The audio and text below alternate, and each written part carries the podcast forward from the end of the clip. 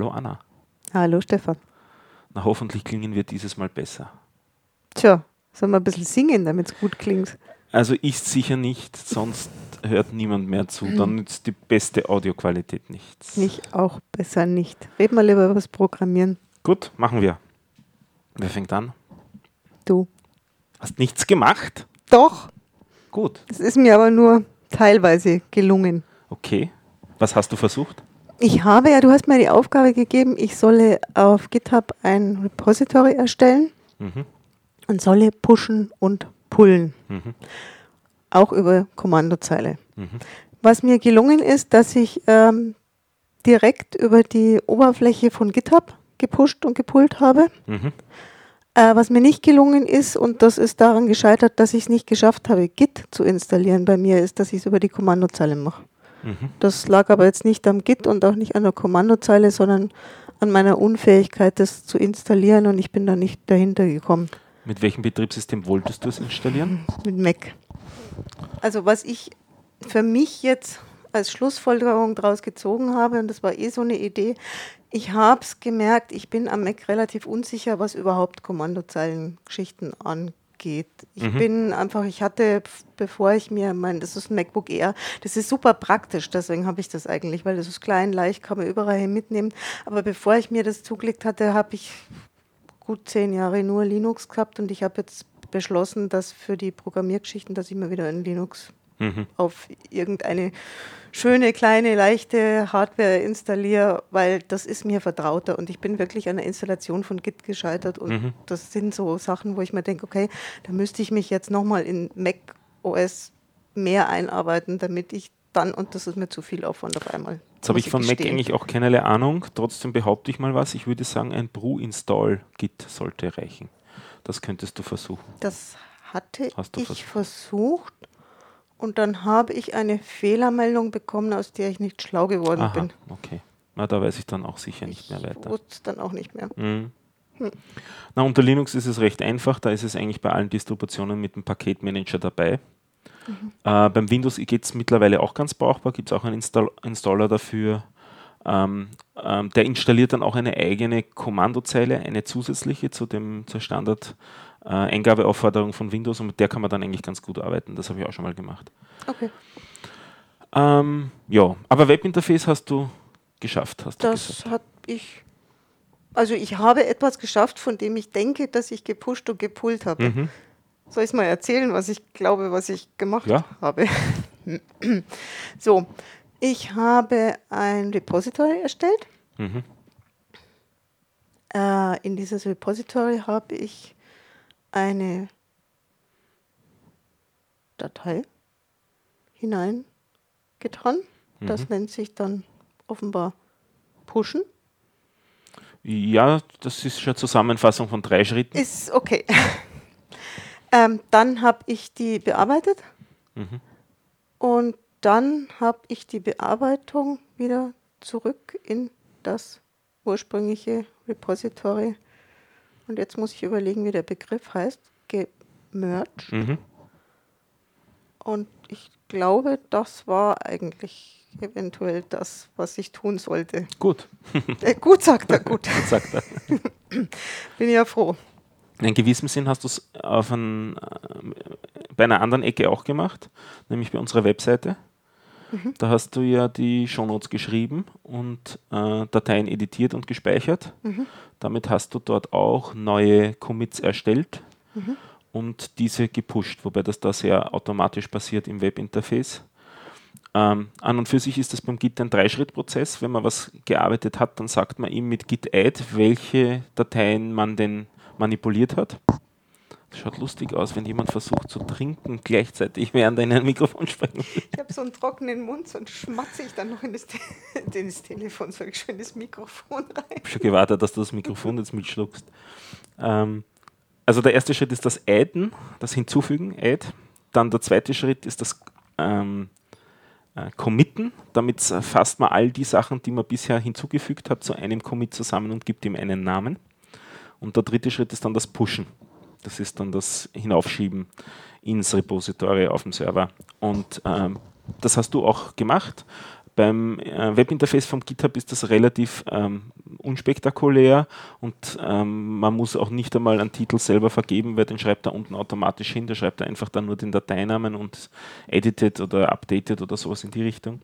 Und mit dem Speichern pusht er dann automatisch ins Repository. Aber jede Änderung, die du gemacht hast, wo du nachher gespeichert hast, ist auch ein Commit und kann man auch in der History, also in der, in der Historie, wird man vielleicht im Deutschen eh sagen, Geschichte passt nicht wirklich, äh, in der Historie des Repositories dann nachvollziehen und man kann im Prinzip auch immer dann auf ältere, Version, ältere Versionen zurückgehen und so weiter. Das ist halt so das Nette daran.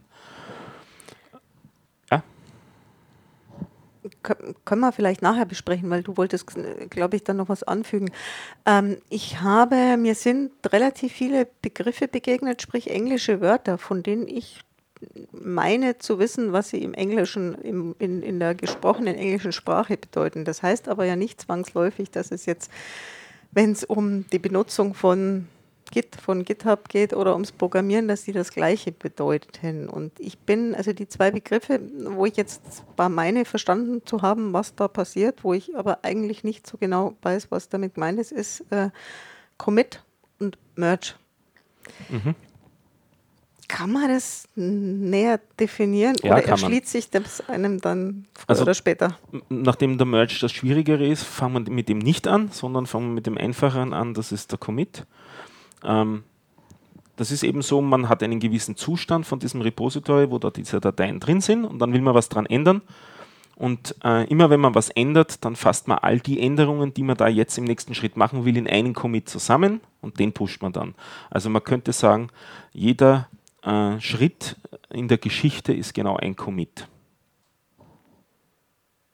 Okay, und wieso sagt man, also so, so gefühlsmäßig denke ich mal schon, dass der Unterschied ist, aber trotzdem nochmal konkret und wieso sagt man da nicht einfach speichern dazu?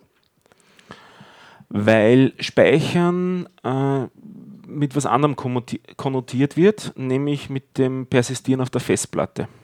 Ah.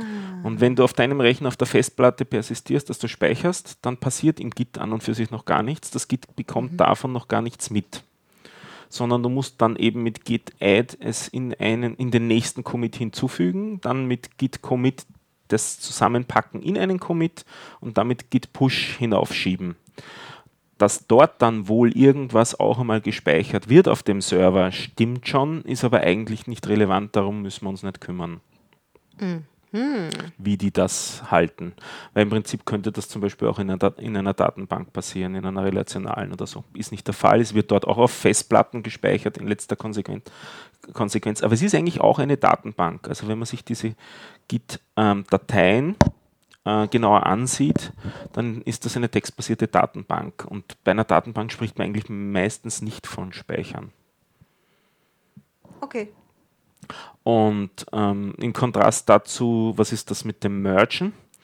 Ähm, Mergen tut man unterschiedliche Zweige, von denen haben wir bisher noch gar nicht gesprochen. Im Git hat man mindestens immer einen Zweig, nämlich den Master Branch, also den Hauptzweig oder den Stamm, könnte man vielleicht sagen, weil es ist ja Anlehnung an einen Baum immer ähm, in, der, in der Terminologie. Und der Master äh, Stamm oder der Haupt Branch wäre dann im Englischen der Trunk. Also manchmal spricht man auch von Trunk. Ähm, und jetzt ist so, man hat so einen, einen, Hauptstamm am Server und jetzt will man was ändern dran. Aber vielleicht ist man sich noch gar nicht so sicher, was man da ändern will, sondern will erstmal in Ruhe ausprobieren. Und darum erzeugt man einen zusätzlichen Zweig, einen zusätzlichen Ast, einen zusätzlichen Branch. An diesem Branch arbeitet man dann, bis man damit zufrieden ist und fertig ist und dann will man das zurückführen in den Hauptzweig in der Entwicklung, wenn man jetzt der Meinung ist, dass man das, was man gemacht hat, auch den anderen zukommen lassen will. Und dieses Wiederzusammenführen vom eigenen Branch in einen anderen, meistens in den Master Branch, das ist das Mergen. Da müssen eben jetzt die zwei Zweige zusammengeführt werden.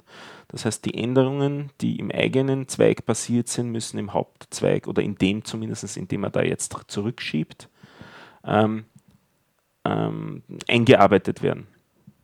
Das ist eigentlich ja noch gar nicht so aufregend. Spannend ist es dann, wenn jemand anders mittlerweile was am Hauptzweig geändert hat.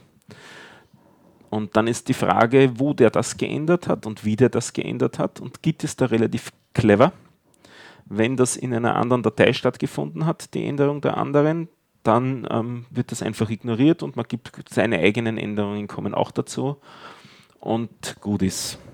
Wenn jetzt die andere Person auch in der gleichen Datei was geändert hat, aber in einem anderen Bereich der eigenen Datei, dann schafft das Git das auch, das rauszufinden und fügt die eigenen Änderungen an der entsprechenden Stelle ein und modifiziert dort und lässt die Änderungen der anderen Person an der anderen Stelle. Auch soweit ganz klar und ganz gut.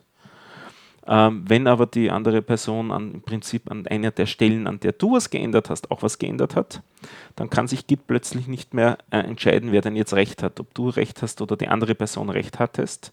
Und dann wird ein automatisches Mergen fehlschlagen, dann kriegst du eine Fehlermeldung beim Merge, das du machst.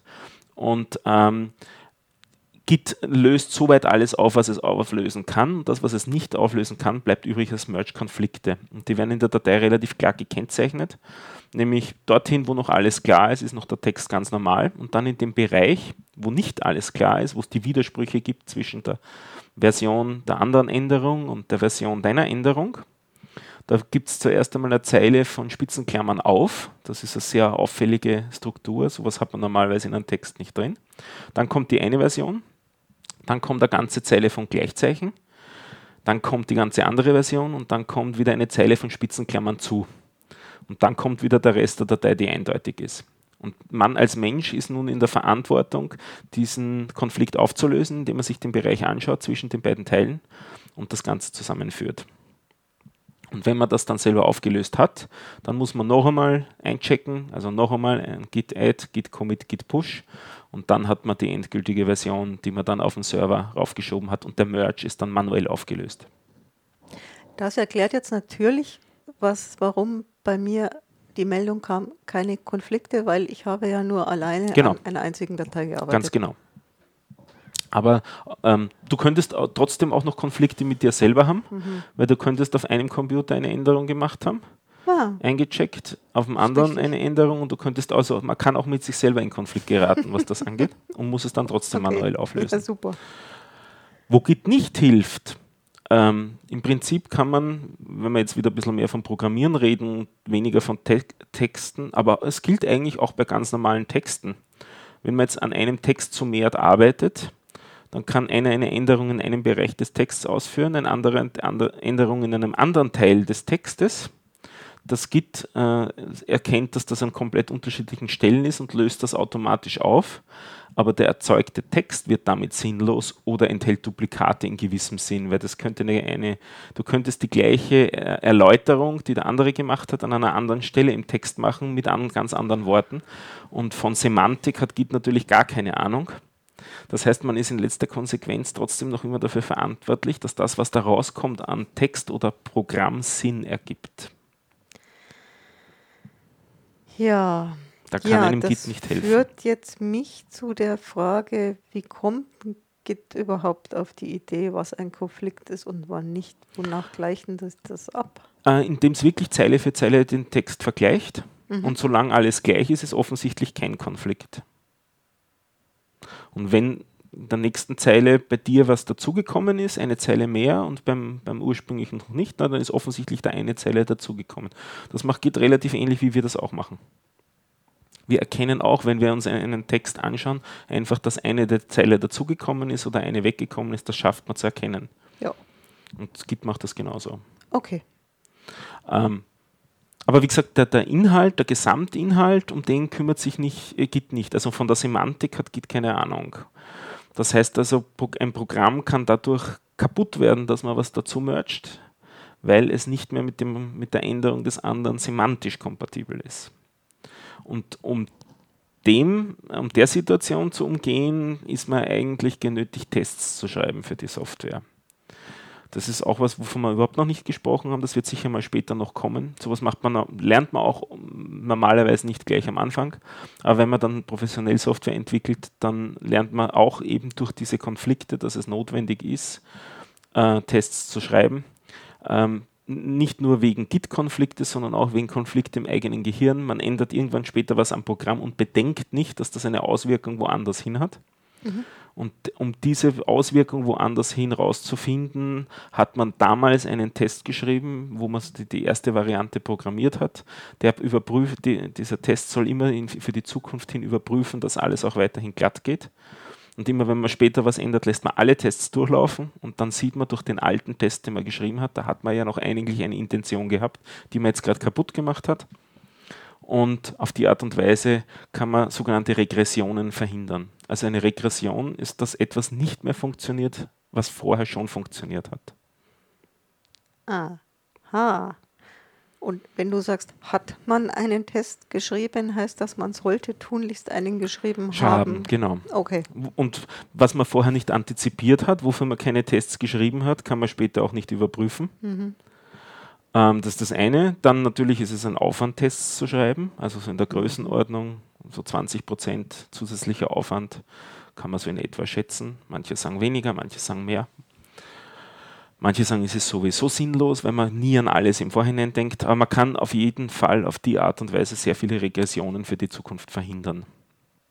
Also das heißt, du aus deiner Programmiererfahrung sagst, das lohnt sich, dieser, dieser 20-prozentige Zeitaufwand wenn es, das kommt eben wirklich darauf an, ob es sich lohnt. Nicht? Wenn das nur so eine Spielerei ist, dann ist es wahrscheinlich nicht die Sache wert. Wenn es eine Sache ist, wo finanzielle Transaktionen dran hängen, dann ist es wahrscheinlich sehr wohl das wert, okay. wenn dann plötzlich ein falscher Geldbetrag irgendwohin mhm. überwiesen wird. Nicht? Also das ist die Frage, welche Aufgabe hat der Code denn gehabt?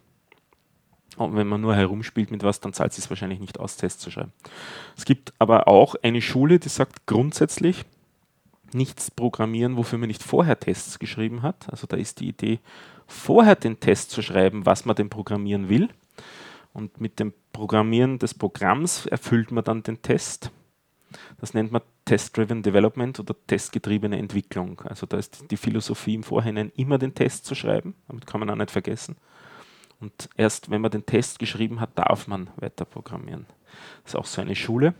In manchen äh, Firmen wird das recht rigoros äh, eingesetzt, also da ist absolute Bedingung.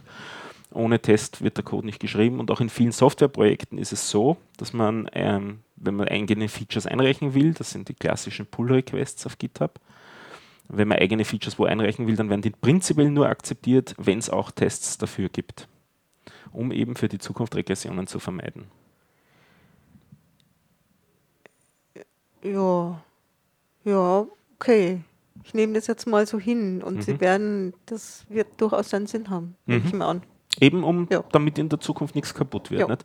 Weil, weil man nicht alle, weil vielleicht der, der, Hauptentwickler nicht alle Intentionen deines Features im Kopf hatte. Darum musst du mit deinen Tests alle, Feature, alle, alle Intentionen abklopfen und alle Sachen sicherstellen. Und ähm, die Tests sprechen sozusagen für sich. Die sind sozusagen das, was du beiträgst, ist, ist in, in, im Wesentlichen die, die, diese Tests, die dafür sicherstellen, dass das sich in Zukunft immer so verhalten wird, wie du da, da gerade denkst. Ich bin jetzt gerade ein bisschen am Gesicht verziehen, weil das ist in der Theorie alles total schön, aber in der Praxis stelle ich mir das sehr, sehr schwierig vor, das zu machen. Gerade, ich weiß jetzt nicht, wie das so ist bei, bei, beim Programmieren, dass der Kunde sich beispielsweise unterwegs auf halbem Weg nochmal überlegt, ich hätte gerne irgendwas ganz anders und dann müsstest du ja bei deinem Test schon vor, was weiß ich, drei Monaten gewusst haben, dass der in drei Monaten vielleicht irgendwas ganz anderes haben e-, Eben genau möchte. nicht. Nicht. Sondern dadurch, dass der Kunde was anderes will, ist man dann genötigt, andere Tests zu schreiben. Okay. Dadurch könnten alte Tests obsolet werden, die man dann weglöschen kann, wenn man sich dessen okay. sicher ist. Es kann aber auch sein, dass man eben bei der Geschichte jetzt dann alte Tests teilweise nicht mehr im Kopf hat, alte Randbedingungen, an die man sich selber als Entwickler auch gar nicht mehr erinnert. Die neuen Tests schreibt, die neuen Features schreibt, dann lässt man wieder alle Tests durchlaufen und dann scheitern plötzlich alte andere Tests. Weil das, was der Kunde sich gewünscht hat, vielleicht mit anderen ähm, Anforderungen, die er zu wieder ganz anderer Zeit einmal gestellt hat, in Widerspruch stehen. Ah. Und damit wären dann wieder diese alten Tests ein, so ein Sicherheitsgurt, der dafür sorgt, ja, aber da gibt es einen Widerspruch, das darf noch nicht produktiv gehen.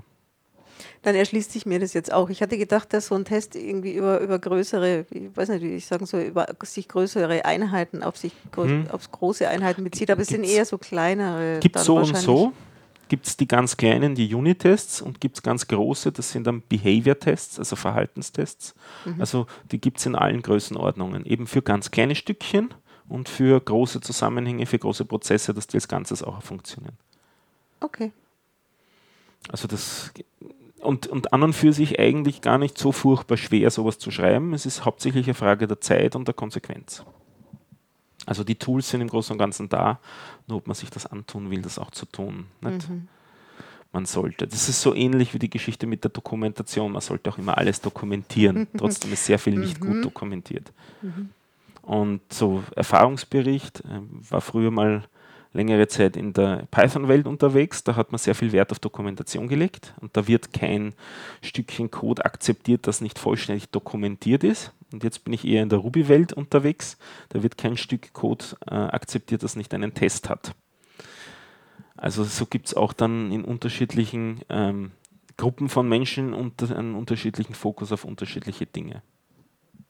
Und dann lernen teilweise die Gruppen voneinander und dann sagen sie, ja, aber das auch noch, das ist es ja ohnehin schon so viel Arbeit, nicht? Ja, aber Dokumentation ist, nein, Tests sind viel wichtiger. ja, okay. ist dann auch so. Sehr lustig. Diskussionen, ja, ja. So, du, ich habe eigentlich, ich würde gerne nochmal zu den Pullen und dem Pushen zurückkommen. Ja. Ähm, weil ich äh, immer noch so ein bisschen auf dem Schlauch stehe. Also ich habe das jetzt geschafft, glaube ich, gehe ich mal davon aus. Du mhm. hast, äh, so wie ich dir das erzählt habe, habe ich das geschafft. Ganz, ganz sicher bin ich mir aber immer noch nicht, was, aber das liegt daran, dass ich äh, die Bedeutung dieser englischen Wörter halt in, bisher in anderem mhm. Zusammenhang kannte. Also warum, warum pullen, warum ziehen und warum schieben? Mhm. Was, was ähm, mache ich da eigentlich? Ich werde versuchen, es zu erklären und empfehle dann auch noch im Anschluss was. Das eine ist einmal, ähm, man arbeitet nicht allein an Software oder zumindest will man sich nicht nur darauf verlassen, dass alles mit dem eigenen Computer gut geht. Ah, ich bin gerade ein bisschen verwundert, weil plötzlich hat es im Audio mehr Lag als vorher. Ich weiß nicht, ob das bei dir auch gerade so ist. Da muss ich mich gerade ein bisschen dran gewöhnen, dass ich mich selber mit einer Spur Echo höre. Oh nee, bei mir ist es okay. Bei dir ist alles noch Sollen wir mal kurz schauen, was hm, Er nimmt noch brav auf. schief läuft? Nein, nein, es läuft nicht schief. Ich muss mich nur daran gewöhnen. Das hört sich aber seltsam an, oder? Ja, es hört sich seltsam an. Nee, bei mir klingt alles gut. Ja, ja. Ich habe Hinterbandkontrolle, da klingt es ein bisschen merkwürdiger. So. Darum habe ich so kurz gestockt jetzt, äh, falls sich die Zuhörer wundern. So, also was ist mit Pushen und Pullen?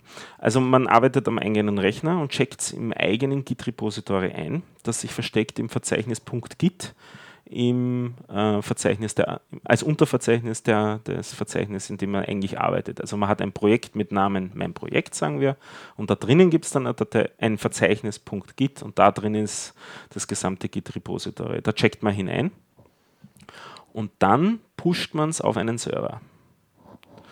So, und äh, jemand anders arbeitet auch dran auf seinem eigenen Laptop oder PC und will dann diese Änderungen auch wieder haben, die die anderen Personen gemacht haben und muss die daher holen vom Server zu, zum eigenen Repository. Und das ist das Pullen.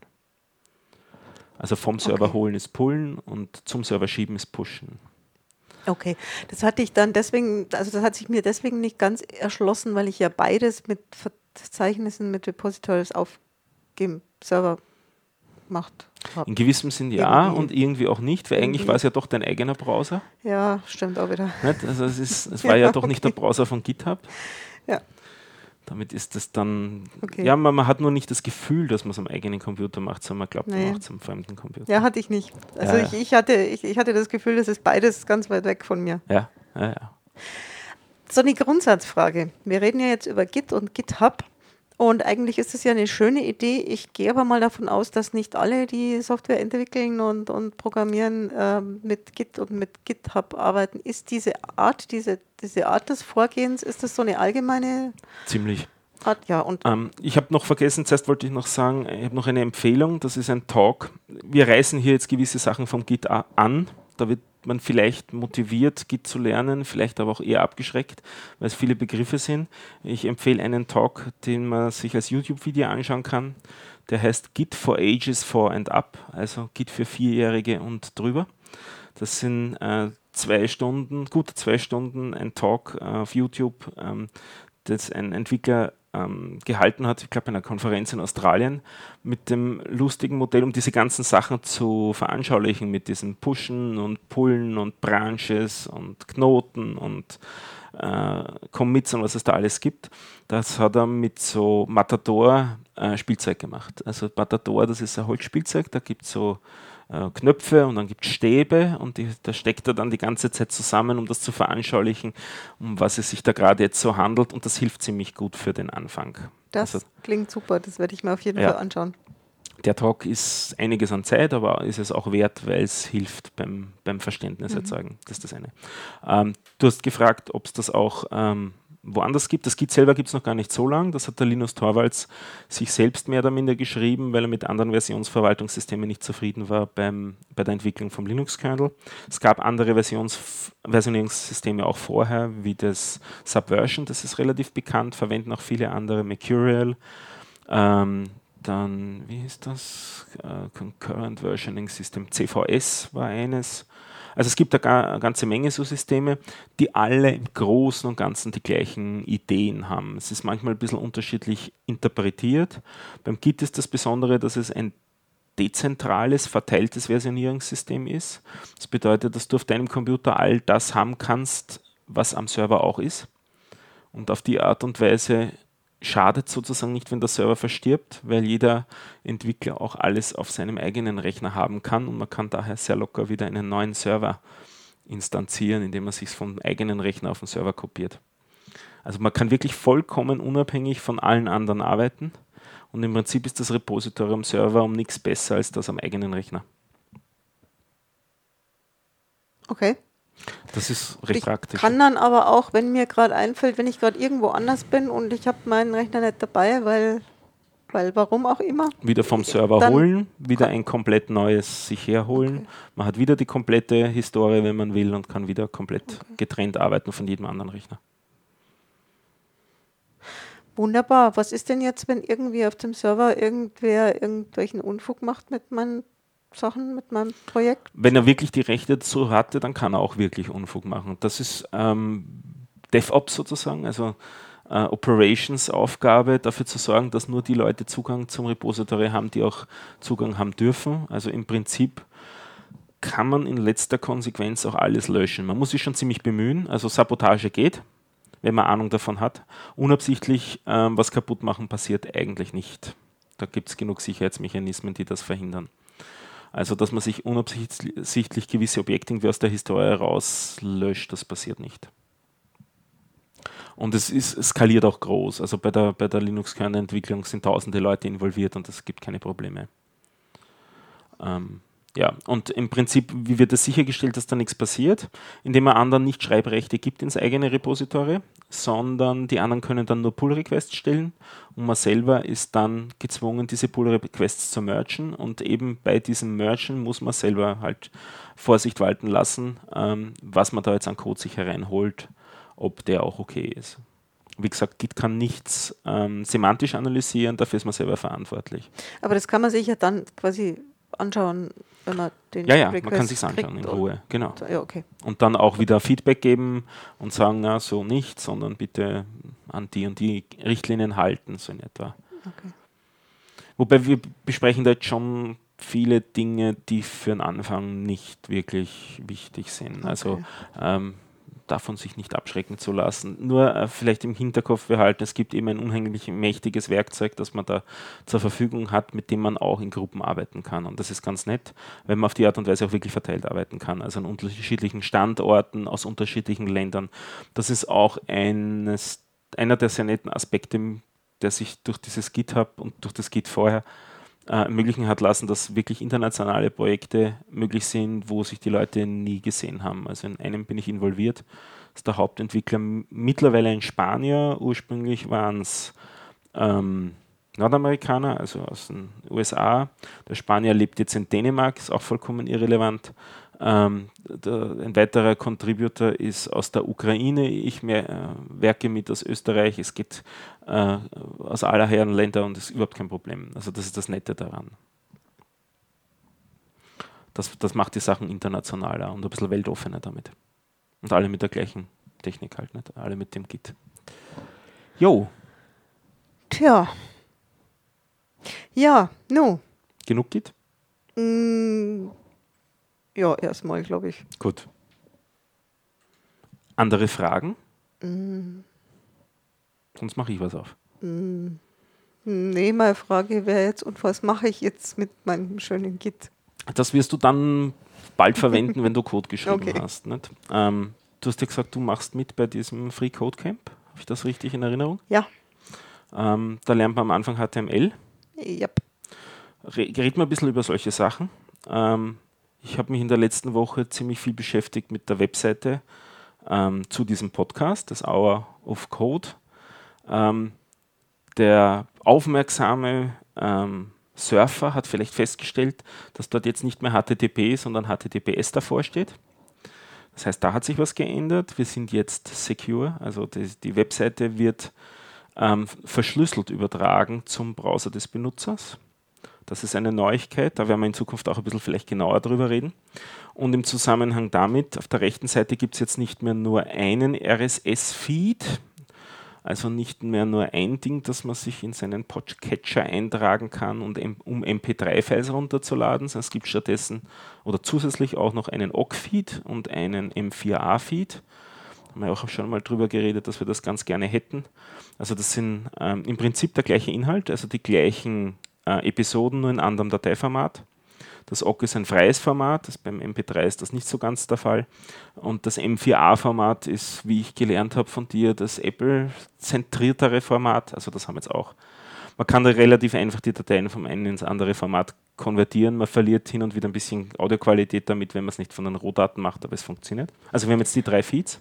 Die ist mir jetzt bei, bei Sprachaufnahmen ist mir der Unterschied in der Audioqualität noch nicht aufgefallen. Man hört Ich denke, man hört's. Ja. ja. es mag daran liegen, dass meine Ohren nicht so Ja, ja. differenziert hören. Aber ich, nicht mehr die Jüngsten. ich habe es schon öfter von anderen Leuten erzählt bekommen, dass man das hören würde. Ich, vielleicht brauche ich einfach äh, bessere Kopfhörer oder Ich habe was hab auch mal, immer. hab mal einen guten Vortrag gehalten. Ähm, da ist es darum gegangen, wie gut ist die Qualität vom MP3.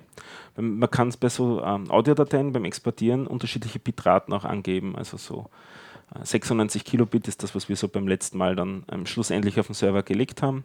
Und manche sagen, es ist ja furchtbar, diese Audioqualität. Ja, die vom letzten Mal war furchtbar, aber nicht wegen der Bitrate. Ähm, und mindestens doppelte Bitrate, also mindestens 192. Darunter dem tut man es nicht, weil schließlich ist man ja ein Audio-Nerd. Und dann manche Leute sagen, ja, das hört man aber doch gar nicht. Und dann hat sich einer die Arbeit gemacht und hat die beiden Dateien, also so zwei so Dateistreams genommen, wieder in Wave zurückgerechnet und dann Phasen verschoben, übereinander gelegt und zu schauen, was übrig bleibt, wirklich, was ist die Differenz der beiden Signale. Und dieses Differenzsignal hört man deutlich. Also es gibt einen Unterschied.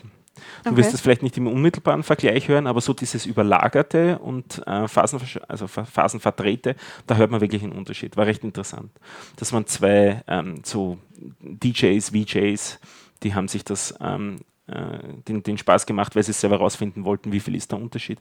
Vor allem bei den Höhen ist ein Unterschied. Also es, es klingt ein bisschen in den Höhen anders. Okay, aber dann habe ich sowieso überhaupt keine Chance, weil ich Ja. habe nämlich einen Tinnitus, der ist relativ Ja, hoch. Ich höre viele ja. Höhen sowieso nicht. Äh, Also das ja. Was, Okay. was wir jetzt dort auch noch haben, ist äh, ein Link auf iTunes. Also wir sind jetzt auch auf iTunes. Ähm, um, wie, wie kommt man dorthin? Dazu muss man den eigenen RSS-Feed einreichen. Das habe ich gemacht. Nach ein, zwei Tagen wird es dann bestätigt oder eben nicht bestätigt. Und wurde bestätigt und ähm, Apple hat befunden, dass der Feed technisch in Ordnung ist und jetzt dürf, darf man uns auch über iTunes abonnieren. Und ich, ich reite jetzt auf dem herum nicht so sehr, weil ich so stolz wäre, dass das jetzt auf iTunes funktioniert, sondern weil ich mich jetzt so langsam in die Richtung HTML wieder begeben will und über die RSS-Feeds drüber gehe. Und man kann ähm, sich das anschauen, wie der RSS-Feed Feed aussieht, wenn man sich Da- die Datei im Browser auch einfach runterladen kann und dann sich das von dem runtergeladenen einfach anschauen kann, den Quelltext, was da drinnen steht. Und das schaut im Prinzip auch so ähnlich aus wie HTML. Also das ist vielleicht die Hausaufgabe für die Hörer, den RSS-Feed runterzuladen und schauen, was da so drinnen steht. Auch eine Ich sitze jetzt gerade, ich gerade auf der Leitung. Was meinst du mit RSS-Feed runterladen?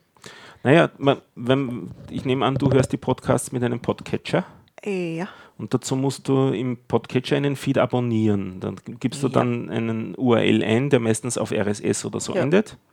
Genau. Und dann, was der Podcatcher dann macht, ist, er lädt den Feed runter in regelmäßigen Abständen, einmal am Tag, einmal in der Woche oder so. ah, das und interpretiert den Inhalt. Ja, okay. okay. Und dieser Inhalt ist absolut menschenlesbar. ja. Und dieses, diesen Task, den der Podcatcher sonst macht, um das zu lesen, was da drinnen steht, ja. den können die Hörer auch machen und den kannst du auch machen, zu schauen, was da wirklich drinnen steht. Weil es ist wirklich halbwegs lesbar, was da drinnen steht. Also da findet man zum Beispiel den Titel vom ganzen Feed, da findet man jede einzelne Episode drin und Links auf zum Beispiel die MP3-Dateien. Und auf die Art und Weise weiß der, der Podcatcher dann, welche Dateien er eigentlich runterladen muss, weil das da drinnen als Links drinnen steht. Oh. Und da stehen auch zum Beispiel die, die, ähm, die ähm, Kapitelmarken drin. Also die Kapitelmarken, die du in die Shownotes eingetragen hast, die finden sich dann auch im RSS-Feed zu jedem einzelnen äh, äh, zu, jedem, zu, jeder einzelnen Episode. Und ähm, Podcatcher, die diese Chapter Marks interpretieren können, könnten das dann auch darstellen. Ich wüsste jetzt keinen, der es kann, aber das wird vielleicht in Zukunft besser werden. So viel zur Theorie. Ich habe das bis jetzt immer meinen Podcatcher machen lassen. Wie mhm. mache ich das selber? Indem du auf die Datei mit der rechten Maustaste draufklickst und sagst Datei ähm, so. speichern. Dann landet es irgendwo auf der Festplatte im Download-Verzeichnis und dort dann öffnen mit irgendeinem Editor und dann siehst du dort den Inhalt. Ich dachte, da ist jetzt irgendwas Komplizierteres dran. Okay, Nein, ist nichts Komplizierteres Gut. dran. Im okay. Großen und Ganzen ist da nie was besonders Komplizierteres. Diese meisten Web-Sachen sind menschenlesbar, Textdateien, die menschenlesbar sind. MP3-Files nicht. Die sind nicht so einfach. Da ist, äh, die haben zwar auch Metadaten, die menschenlesbar sind, aber das ist nicht so einfach zu öffnen. Aber die, ähm, die RSS-Feeds sind einfach menschenlesbar und schauen im Großen und Ganzen aus wie HTML-Dateien. Die Webseite selber sind natürlich auch HTML-Dateien, also das kann man sich auch anschauen. Ähm, tja, was ist HTML? Was ist dein Blick bisher drauf? Hm. Tja. mein Blick bisher, naja, HTML macht was, was äh, HTML ist das, was den Computer dazu bringt, mir Sachen aus dem Web auf eine Art anzuzeigen, die ich erkennen kann. Mhm. Im Browser dann, ja. Und, und wenn man sich so die Dateien durchliest, hast du das schon gemacht? Wie die aussehen? Ich bin, ich bin mir nicht sicher, ob jetzt die Frage gerade verstehe. Hast du schon selbst HTML geschrieben? Ja, so ein paar Übungen habe ja, ja. ich. Ja, ja. Aber du hast HTML ja, geschrieben. Ja, ja. Und da schreibt man ja nicht einfach nur Text, sondern muss man mehr machen als nur Text schreiben. Ah, so, ja. Ja. Ja, muss man. Nämlich? Was musstest du denn machen? ja, jetzt wenn, oh, ich, das hätte man jetzt vorher noch mal irgendwie notieren müssen, was ich da alles schon gemacht mhm. habe. Naja, ähm, was muss man? Man muss auch irgendwelche Sonderzeichen, zum Beispiel Klammern verwenden und mhm. man muss ähm, in, also es ist, ist selten, man verwendet, ich sag mal da Wörter und dann verwendet man Zeichen und die Kombination von Wörtern und Zeichen, je nachdem, wie sie kombiniert sind, Du hast jetzt auf einer sehr abstrakten Ebene sehr beschrieben. Ja. Na, also ich, ich versuche so zusammenzufassen, man schreibt den Text, den man darstellen will, und dat, um den Text zu formatieren, um ihn auszuzeichnen, verwendet man Tags, Schlüsselwörter. Und diese Tags setzt man im Allgemeinen in spitze Klammern. Also so, Spitze Klammer auf, HTML, mhm, Spitze Klammer mhm, zu. Mhm, und ganz am Schluss dabei macht man dann wieder Spitze Klammer auf, HTML, nein, Spitze Klammer auf, Schrägstrich, HTML Spitze Klammer zu. Ja, genau. Das, ah, wunderbar, Spitze, Schrägstrich nämlich ja, vor allem. Ja, genau. Schrägstrich genau. vor allem, um das wieder zuzumachen. Also man hat Opening Tags und Closing Tags und mhm. die Closing Tags erkennt man daran, dass die nach der öffnenden Spitzenklammer einen Schrägstrich haben. Und alles dazwischen ist dann das, was das HTML-Element ist. Also das ist einmal das, das Grundgerüst einer, einer HTML-Datei, ist so dieses, der HTML-Tag ganz am Anfang und der ganz am Schluss. Und dann kann man da drinnen wieder weitere Tags schreiben. Also zum Beispiel den, den Haupttext, den, den Fließtext, der kommt in einen Body-Tag. Also Spitze Klammer auf, Body, Spitze Klammer zu. Dann der ganze Sermon des Inhalts wieder zu schließen. Spitze Klammer auf, Schrägstrich, Body, Spitze Klammer zu. Und ähm, jetzt ist wichtig, dass man diesen Body-Tag schließt, bevor man den HTML-Tag schließt. Also die Sachen müssen immer richtig geschachtelt sein. Man darf nicht was ähm, man darf nicht was, wie formuliert man das richtig? Man darf nicht was zumachen, wenn was vorher geöffnet ist, noch nicht geschlossen ist. Die Situation, das glaube ich da jetzt sofort, aber die Situation hatte ich, glaube ich, noch nicht oder zumindest noch nicht bewusst. Hm. Ich Das ist eine ganz fundamentale Geschichte, Okay. dass man Sachen immer auch rechtzeitig zumachen muss. ich hatte bisher nur Sachen, die man so direkt nacheinander macht. Na, wenn du ein, eine Überschrift machst, ein H1, dann muss sich das innerhalb vom Body befinden und dann der Body innerhalb vom HTML befinden.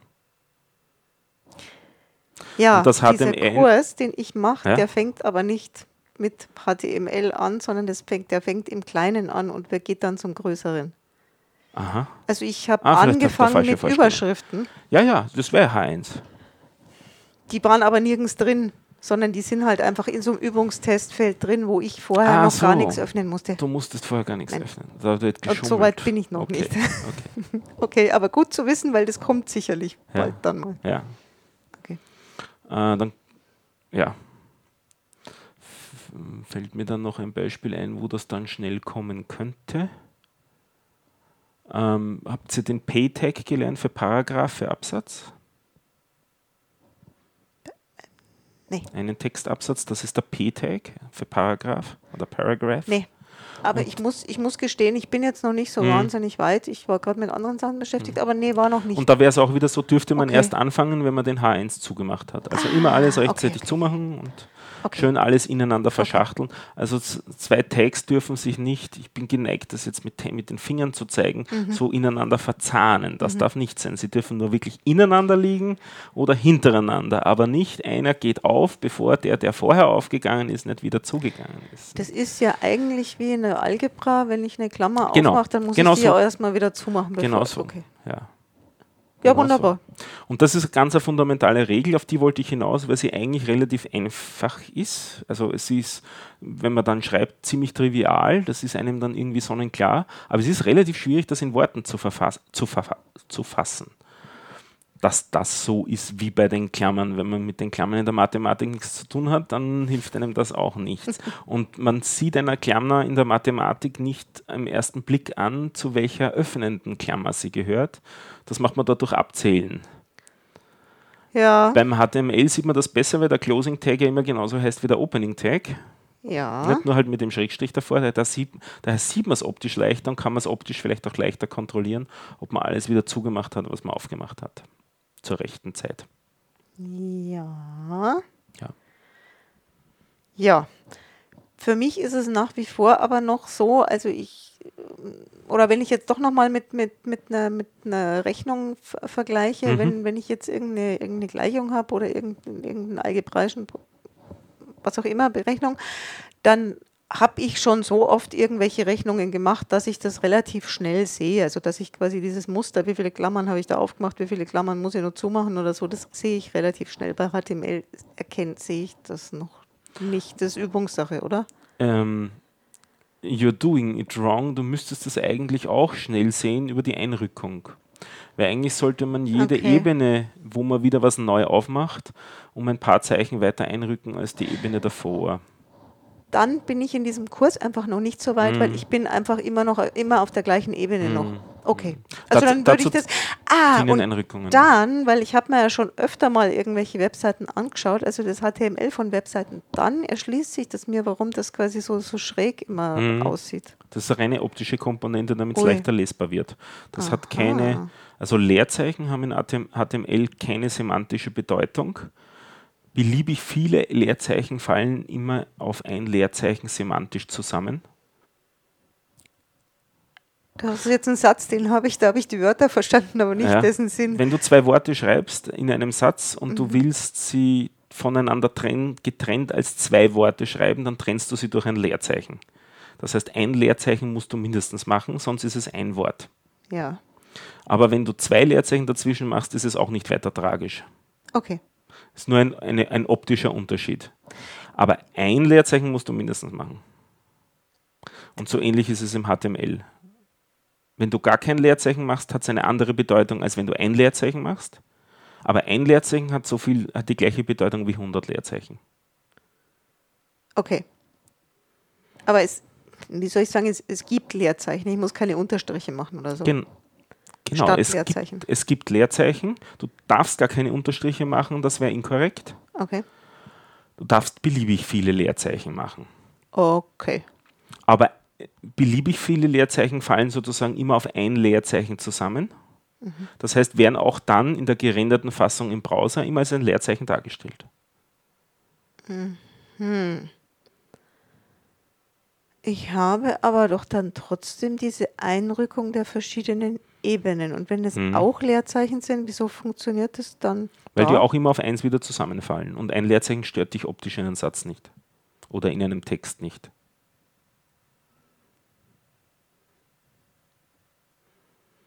Wenn du in einem Fließtext zwischen zwei Wörtern Mhm. statt einem Leerzeichen ein Leerzeichen hast, ist es wie das gleiche. Ja, ja, ja, ja, aber ich habe doch, ich habe doch, wenn, wenn ich, äh, also wenn ich jetzt eine Zeile HTML habe und die ist jetzt die erste Zeile, keine Ahnung, rückt man die erste Zeile an? Nee, nicht, oder? Die allererste, noch nicht, nee, ja. die erste nicht. Die, zwei, die, die, die zweite Zeile rückt man dann um eins an. Ich würde sagen, zumindest um zwei, um damit es zwei, optisch gut wird. Manche machen um vier. Ich, ich mache es meistens um zwei. Das ist so die Konvention in Um Ruby und die ziehe ich in HTML auch. Zwei.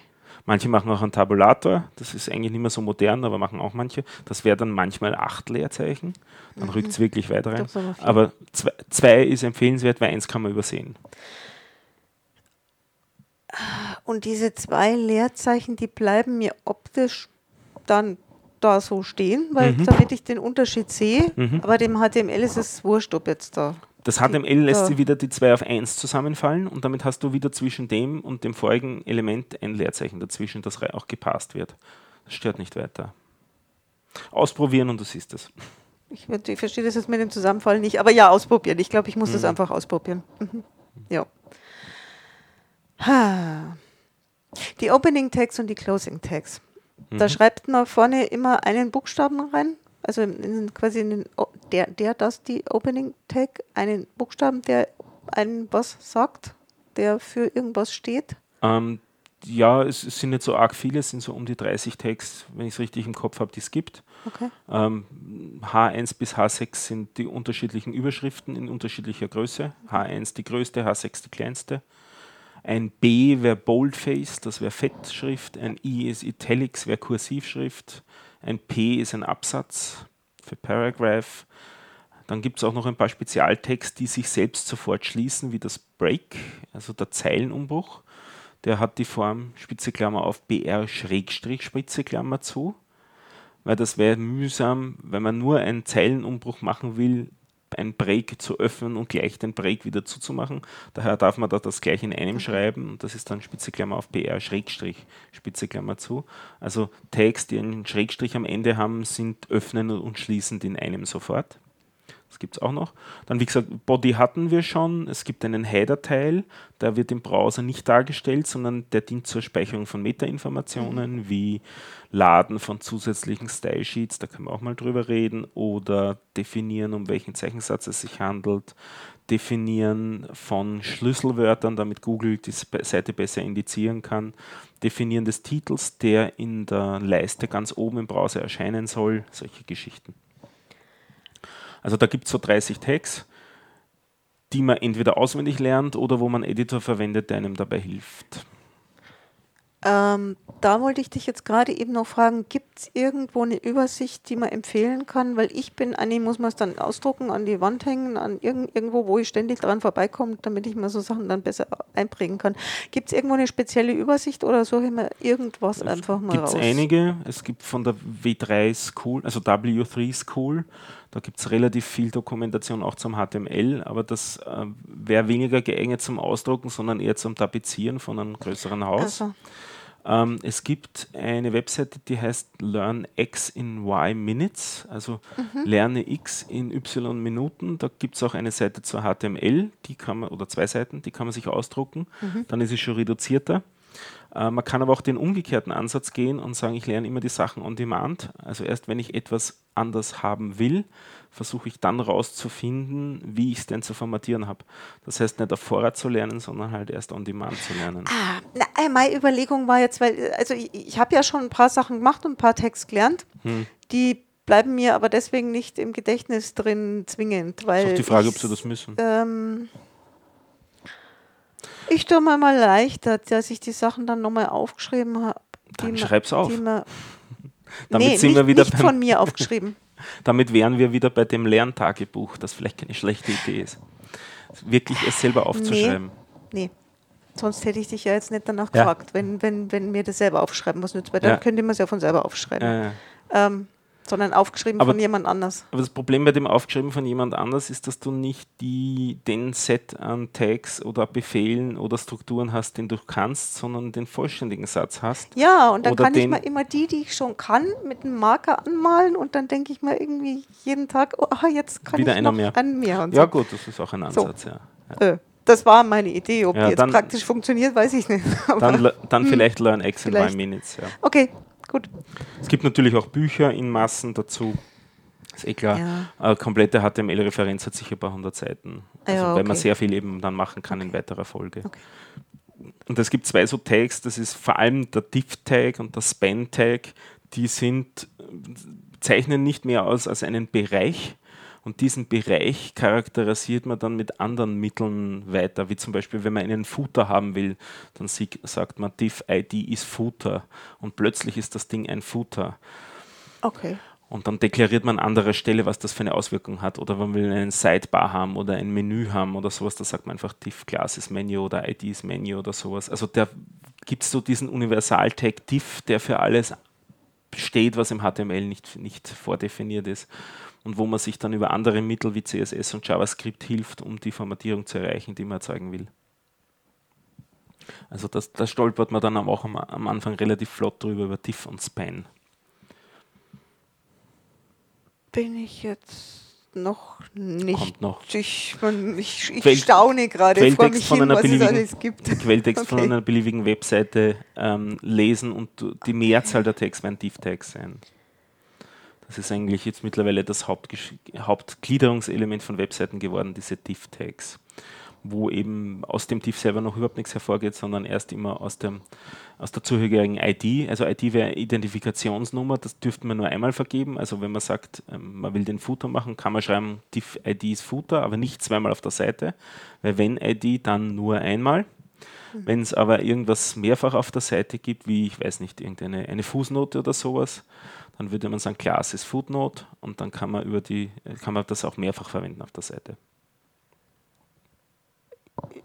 Ich sage jetzt einfach mal ja. Hm. Hm. Na, hören wir an der Stelle vielleicht auch mit HTML wieder auf, haben wir eh schon einiges gemacht. Ja, Ja. sind auch schon acht Minuten vor der vollen Stunde, also wir haben eh schon eine ganze Menge. Noch Fragen? Ja, aber das weiß ich jetzt gar nicht, ob das mit HTML zu tun hat. Diesen Kurs, der, den ich mache, der, der sagt, dass wir jetzt eine Ä- sogenannte App machen. Was meint der mit App? Unter App versteht man im Allgemeinen ein Programm, das ohne Browser funktioniert. Ah, okay. Wobei es gibt auch Web-Apps, die funktionieren dann doch wieder im Browser, aber an der Stelle wird es wahrscheinlich sein, eine, die außerhalb vom Browser funktioniert. Man kann Webseiten auch einpacken in Container, die, die man dann installieren kann und auf ein Handy zum Beispiel äh, über einen App Store installieren kann und dann hat man eine App installiert am Handy und kann die ausführen. Okay. Kennst du Ja, wahrscheinlich vom Smartphone nicht. Klickst auf die Ja. Twitter-App Ja. und das geht drauf. Und drinnen verbirgt Genau. sich vielleicht nur eine Webseite. Ach so, das ist, das weiß, also da- da- das heißt, wenn ich mir auf mein Smartphone eine App installiere, dann weiß ich nicht, was da drin ist. Nicht Erstmal. im Detail technisch, wie es realisiert ist, genau. Okay. Ganz genau. Ähm, zum Abschluss schlage ich noch ein paar Tipps vor, nachdem wir ja da Podcast-Hörer haben. Ähm, ich kenne keinen Podcast, der spezifisch für HTML wäre, aber relativ schnell lernt man am Anfang mit HTML dann auch JavaScript. Und da empfehle ich einen Podcast, der heißt JavaScript Jabber, ist in Englisch, mittlerweile, glaube ich, 180 Episoden oder so. Ähm, teilweise vielleicht schon ein bisschen zu weitgehend, aber kann trotzdem motivierend sein, was Neues zu lernen. Es unterhalten sich fünf Entwickler und eine Entwicklerin über ihre Erfahrungen so mit JavaScript und sie interviewen auch sehr oft Gäste. Das ist ganz nett. Das klingt nett. Mhm. JavaScript. Da Ja. gibt es eine ganze Serie von Podcasts, da werde ich immer wieder mal einen empfehlen. Der Charles Max Wood ist da der Treiber, der hat das erfunden, diese Serie von Podcasts. Gut. Nachdem ich zu Anfang gesagt habe, ich möchte wieder ein Linux, gibt es denn eins, was besonders empfehlenswert ist momentan, wenn man, so wie ich jetzt gerade so Java, würde äh, ich nee. empfehlen, ein Ubuntu oder ein Ubuntu-Derivat. Das sind so Okay. einfach zu installierende und nicht besonders exotische Geschichten. Okay. Red Hat oder SUSE wären auch okay, aber die größte Community hat wahrscheinlich Ubuntu und vor allem die größte deutschsprachige Dokumentation mittlerweile. Das ist richtig, die mag ich gern, die ist toll. Ja, da gibt es ganz gut ubuntuusers.de als Webseite mit einigen tausend Seiten, um dann gewisse Aufgaben zu erklären, wie man was machen kann. Okay. Ja. Kann man sich einfach runterladen, das ISO-Image und installieren. Kann man auch auf USB-Sticks installieren, muss man nicht auf Festplatte installieren, notwendigerweise. Kann man auch von, ja, eben dann von USB-Stick starten und damit sich den eigenen Rechner nicht kaputt machen, sozusagen. Ja, das könnte ich eigentlich auch machen, ja. Hm. Richtig. Gut. Ja. Ja, dann werde ich bis nächstes Mal nochmal versuchen ähm, zu pushen und zu pullen. Und zwar eine HTML-Datei, um die Aufgabe Seine- zu erweitern. Eine HTML-Datei. Mit korrektem HTML. Eine beliebige? Eine beliebige. Gut. Und dann wissen wir schon die Aufgabe fürs übernächste Mal. Das ist das dann publizieren. Ja, Gut. ja super. Okay. Cool. Das war's für heute. Dankeschön.